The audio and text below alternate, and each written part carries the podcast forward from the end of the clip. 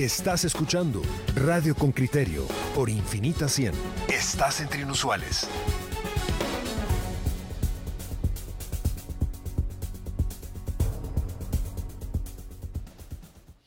Bueno, pues aquí estamos de regreso. ¿Qué tema vamos a abordar? El que le dijimos, el accidente en San Lucas. Eh, oigan la nota de José Manuel Pazán para luego eh, entrar a la conversación con Roger Escalante, que es gerente de Mixtra, la empresa de transporte de Misco. Reportero con criterio. Después de que un tráiler colisionó varios vehículos el miércoles pasado en el kilómetro 19.5 y que provocó dos muertos y 10 heridos, el alcalde de Misco Neto Brand impuso tres medidas para controlar el paso del transporte de carga. Las gremiales de transportistas reaccionan y dicen que las decisiones del alcalde no disminuirán los accidentes, pero sí afectarán la entrega de productos y la psicología de los conductores. Los camiones y los trailers solo podrán circular por el carril derecho desde el kilómetro 19.5 jurisdicción hacia la capital. No podrán transitar después de las 16 horas. Si no cumplen, serán multados y a la tercera infracción se les confiscará el vehículo. Actualmente el transporte pesado que proviene del Pacífico o Atlántico no puede ingresar a la ciudad entre las 5 y 9 horas y entre las 16.30 y 21 horas. Héctor Fajardo, director de la Cámara de Transportistas Centroamericanos, Catranska, dice que la economía resentirá el cambio. Los vehículos se van a movilizar menos tiempo durante el día. Genera incluso efectos psicológicos en los conductores porque ya van con la noticia en su mente de que el tiempo es más reducido para hacer las mismas operaciones y probablemente no se va a poder hacer un viaje completo en un día, sino se van a necesitar dos. Fajardo dice que los accidentes en el kilómetro 19.5 de la ruta interamericana tienen distintas causas. Una pendiente de al menos 6 kilómetros, paradas repentinas de buses a lo largo de ese tramo, retornos que provocan disminución repentina de la velocidad y la falta de reductores de velocidad en el asfalto. El directivo no descarta que pilotos consuman drogas o bebidas energizantes para soportar las largas jornadas de manejo, lo cual les altera el sueño y afecta su concentración. En los últimos tres años, 1.842 accidentes ocurrieron entre los kilómetros 19.5 y 17.5 de la ruta interamericana en dirección a la capital, según la Municipalidad de Misco. Otoniel Higueros, vicepresidente de la Gremial de Transporte Extraurbano de Pasajeros Gretexpa, cree que acortar el horario de circulación del transporte pesado pone en riesgo a los buses, pues los pilotos se apremiarán por llegar a tiempo. Porque tienen algunos artículos perecederos, otra cuestión. Otra cosa que hay que sumar es que si usted se da cuenta, en las carreteras no hay sitios donde puedan hacer el tiempo muerto. Entonces, en algunos casos, aunque estén en recta y toda la cuestión, están ocupando medio carril, va. Eh, es que las cosas no se hacen de una manera integral, va. Higueros afirma que los buses extraurbanos están obligados a circular solo por el carril derecho y si a ellos se añaden los camiones y trailers, se esa vía y enfrentarán más sanciones. Para rebasar en algún momento se tiene que hacer uso del carril izquierdo y ahí viene el tanate de remisiones. No evalúan de que simplemente se está rebasando, sino que dicen que viene en el carril no autorizado. Al cuestionar sobre el objetivo de acortar el horario de circulación del transporte pesado, el vocero de la municipalidad de Misco, Maynor Espinosa, respondió que proponen acoplarlos con los horarios de la capital y la diferencia es que ahora hay operativos de la policía de tránsito desde el kilómetro 24 para evitar que aceleren y traten de pasar fuera del horario. José Manuel Pazán, Radio con Criterio. Muy bien, ahí tenemos la nota de don José Manuel Pazán y vamos a dialogar con don Roger Escalante, que es gerente de la empresa de transporte de Misco. Don Roger, buenos días, ¿qué tal? Gracias, muy buenos días. Pues ahí estamos a la orden. Eh, he, leído, y así va a ser la primera pregunta, he leído algunos comentarios en el que estos son medidas que no sirven para mucho y que además se podían haber dado antes, eso de que los camiones vayan por la derecha, bueno, eso debería de haber sido lo normal. Eh, ¿Ha habido descuido por la municipalidad y ahora hay una atención especial o realmente ustedes creen que estas medidas eh, pueden reducir o, sí reducir el riesgo de lo que pase con los vehículos pesados? Sí, definitivamente, eh, pues sobre todo este sector, pues muchos conductores eh, pues ya toman las precauciones debidas. Cuando en algún momento la vía pública está completamente libre, es donde eh, pues muchos de estos conductores abusan de la velocidad sobre todo y es lo que en el momento ha generado los accidentes fatales. Esta pues disposición, esto ya existe, ya está en ley, lo establece la ley de reglamento de tránsito desde que en el momento pues eh, se le da las potestades a las municipalidades y eh, lo único que nosotros estamos realizando como autoridad pues es darle cumplimiento prácticamente a, a lo establecido y exigirles a, a, los transportistas que en el momento pues eh, se cumpla y que circulen sobre el carril derecho. Nosotros tenemos cámaras sobre todo el sector y en algún momento pues las sanciones iban a ser pues, bien documentadas sobre todo y que realmente se vea a todo aquel conductor que realmente no, no, no, no haga caso. Estamos eh, pues con nuestros agentes indicándoles que tienen que utilizar el carril derecho y pues las sanciones se van a dar pues ya después de una semana, dos semanas que estemos en, este sector. De, de todas maneras, Roger, mm, esta mañana justo estuvimos hablando de la cantidad de sanciones que no se pagan. Eh, luego los conductores no quieren poner el seguro, luego tampoco quieren poner ese limitador de velocidad. Es decir, y, aquí la pregunta es un poco a favor de la MUNI, en el sentido de, ¿qué puede hacer una MUNI cuando hay un caos nacional? Si los transportistas no quieren poner TAR, no quieren eh, pasar revisión de vehículos, que es un tema de ley nacional, ¿hasta dónde la municipalidad puede realmente poner un freno a un problema que es nacional?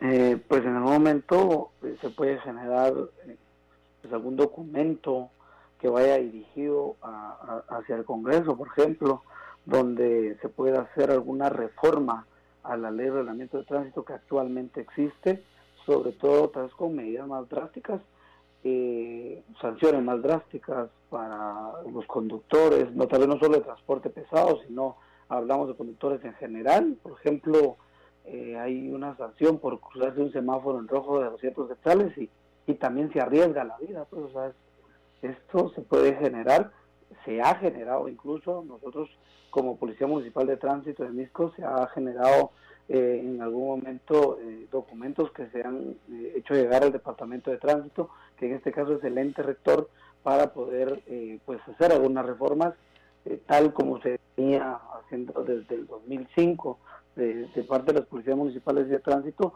donde eh, pues obviamente va a prevalecer el, la, seguridad vial, que es, lo, que lo principal, y cuenta de eso hay eh, una ley que es al fortalecimiento eh, de la seguridad vial, que, que pues, fue publicado en el 2016, 2017, que pues al final ayuda a la prevención de, de accidentes.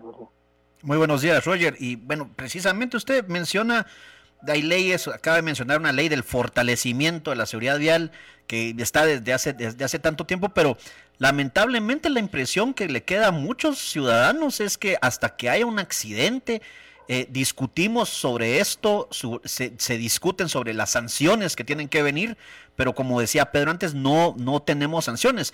Ahora también, eh, eh, bueno, leyendo en, prensa libre una nota donde dice que el miedo a ser atropellados, vecinos de Misco expresan pánico y preocupación ante los recientes accidentes de tránsito, pero también hay cuestiones, pregunto yo, de infraestructura o de, digamos, de comunicarse con los vecinos, porque al final del día en la ruta interamericana tenemos diferentes puntos en donde hay demasiada gente, gente cruzándose la calle, hay, digamos, eh, buses urbanos, extraurbanos no respetan también las paradas, o sea, paran prácticamente donde quieran. Hay paradas que no están, o sea, yo no sé si hay estudios técnicos para hacer esto, pero, pero es, digamos, o sea, para hacer una ruta interamericana es, es casi como cruzar por una, por cualquier calle de la ciudad eh, que está concurrida por personas, vendedores y demás.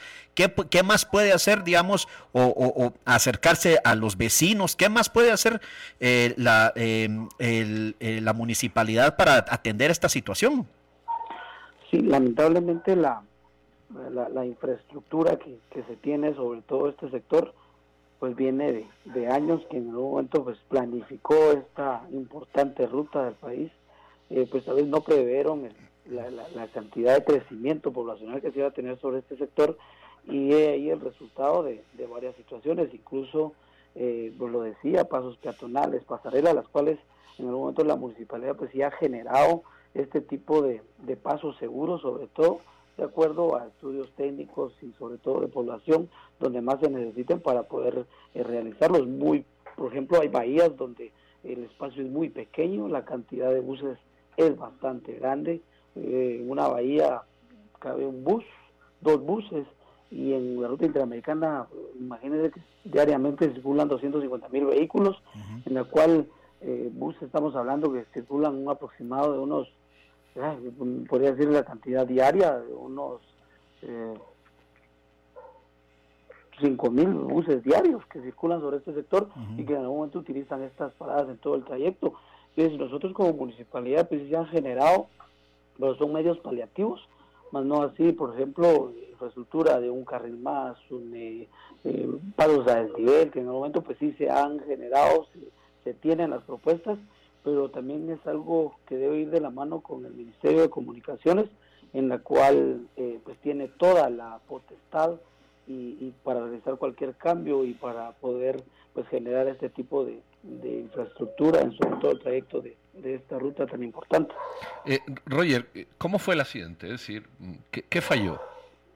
Pues mire, lo que se observa acá, eh, lo, poco que se tiene de, grabaciones de este sector, en algún momento eh, se observa que un vehículo, de, que un camión que va prácticamente sobre el carril derecho se, se incorpora hacia el izquierdo, y esto pudo en algún momento generar, es una hipótesis que se está manejando, en la cual el, conductor del camión, por no impactar a este camión, eh, pues lo primero que hace es tratar de frenar y, y, de irse para un lado y lamentablemente pues con la carga que traía y todo el peso, pues se le puso, se le fue imposible poder eh, detener a, este camión prácticamente que que venía sobre este sector y fue que en el momento generó el accidente, porque atrás de todo esto tenemos también cámaras donde en el momento se, observa que, que, tampoco no viene abusando de la velocidad, según se logra observar, no no no viene, perdone lo coloquial, no viene bloqueando en todo el trayecto, según se logra observar,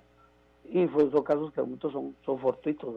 Es decir, el, el, el camión que genera, que provoca el accidente, eh, eh, lo hace como consecuencia de, una reacción producto de otro que se quiere incorporar y, que, que puede colisionar con él. Entonces da un viraje, vamos a decir, para evitarlo y, a partir de ahí se descontrola. Es una hipótesis que se maneja. Sí, sí, la, sí, entiendo que es la hipótesis que, que están que están manejando. Eh, por eso, yo no sé si este tipo de medidas mm, eh, van a servir para algo, porque decir, bueno, sea el tráfico a las 4 o sea a las 5, mejor dicho, se limite el tráfico a las 4 o las 5, eh, perdón, el, irresponsable que sale por la derecha a una velocidad y no se fija en los que viene, da igual las 4 que las 5. Y, y, el camión iba por su carril, o sea, parecen medidas mm, que siempre están bien, pero realmente el, problema es otro, el problema tiene una dimensión mayor.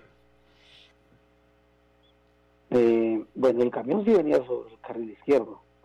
El, camión venía circulando sobre el carril izquierdo. Es lo que se logra observar exactamente donde fue el, el, Pero si hubiera venido por el derecho, hubiera colisionado con el otro. Eh, si hubiera venido por el derecho, pues eh, pienso en mi humilde opinión, es de que si hubiera logrado detener la marcha del, del, camión y no se, o si hubiera tirado, por ejemplo, hacia la derecha, en la cual tal vez hubiera colisionado de frente a algún otro vehículo, pero no hubiera sido la cantidad de vehículos que en el momento eh, pues se colisionaron sobre este sector. Son medidas al final correctivas, hay medidas más de fondo, lo que hablábamos y, se decía y según las entrevistas, eh, por ejemplo, leyes más drásticas, hacer una reforma, pero estas medidas y estas acciones operativas pues de alguna manera sí van a tener un impacto y, esperamos nosotros pues que sí en algún momento eh, logre funcionar y sobre todo hacerle conciencia al, al, conductor de transporte pesado que, que lo, extenso que es la, la ruta, poder eh, detenerse, verificar su vehículo, eh, lo que usted decía, no, no ir a, a altas velocidades y sobre todo no ir apremiante al tiempo, pues porque eh, ellos tratan de irse rápido con el fin de lograr pasar la barra de, restricción.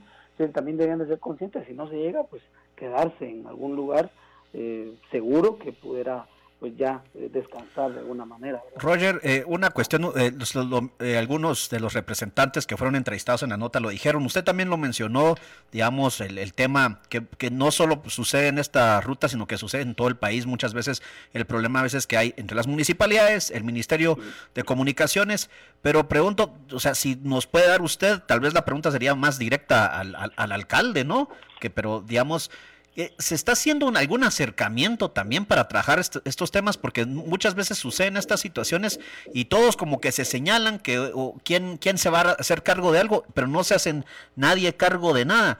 Eh, ¿Hay alguna iniciativa de parte de la comuna también para acercarse a otras autoridades y venir y, hablar ya de, digamos, de temas más de fondo, como se habían dicho, temas más integrales para solucionar estas cuestiones?